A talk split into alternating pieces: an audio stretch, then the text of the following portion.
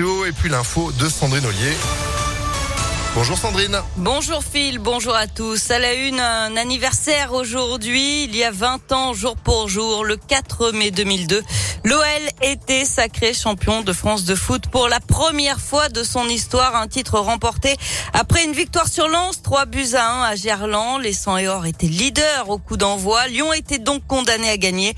Le premier but avait été inscrit dès la septième minute par Sidney Govou, 22 ans et déjà à l'époque totalement hermétique à la pression. Moi, j'étais jeune, donc c'était que de l'insouciance, du bonheur. Même jusqu'à aujourd'hui, je me rends pas compte euh, de la préparation du match. J'ai du mal à m'en rappeler. Je me rendais pas compte ce que ça voulait dire d'être champion de France. Mais en même temps, euh, tu, vois tout ce qui se passe autour. J'ai des flashs, certains joueurs, ils jouent leur vie, quoi. Moi, je jouais pas ma vie, en fait. Je jouais sans avoir conscience des répercussions que ça pouvait avoir sur une ville, sur un club, sur, euh, sur tout le monde. J'ai joué un match pour le gagner. Et Sidney Govou est l'un des trois Lyonnais à avoir remporté les sept titres du club avec Grégory Coupé et Juninho. Cette équipe mythique va se reformer pour la première fois mardi prochain à l'OL Stadium pour le match des héros au profit de l'UNICEF. Le Parti communiste rejoint la France insoumise, Génération et Europe Écologie Les Verts dans la nouvelle Union populaire écologique et sociale pour les prochaines élections législatives. Un accord a été trouvé hier. Pour l'instant, le Parti socialiste n'a toujours pas intégré cette alliance.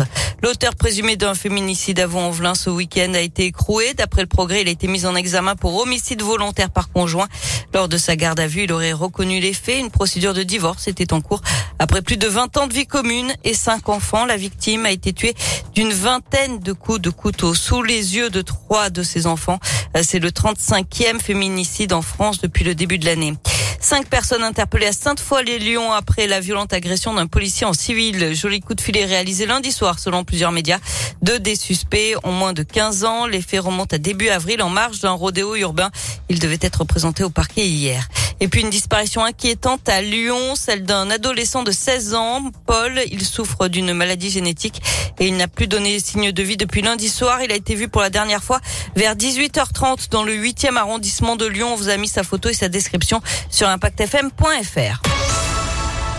Retour au sport et au foot avec de la Ligue des Champions. Liverpool qualifié pour la finale. Les Anglais ont éliminé hier soir Villarreal 3 buts à 2. L'autre demi-finale, c'est ce soir. Real Madrid face à Manchester City. Et puis du basket ce soir.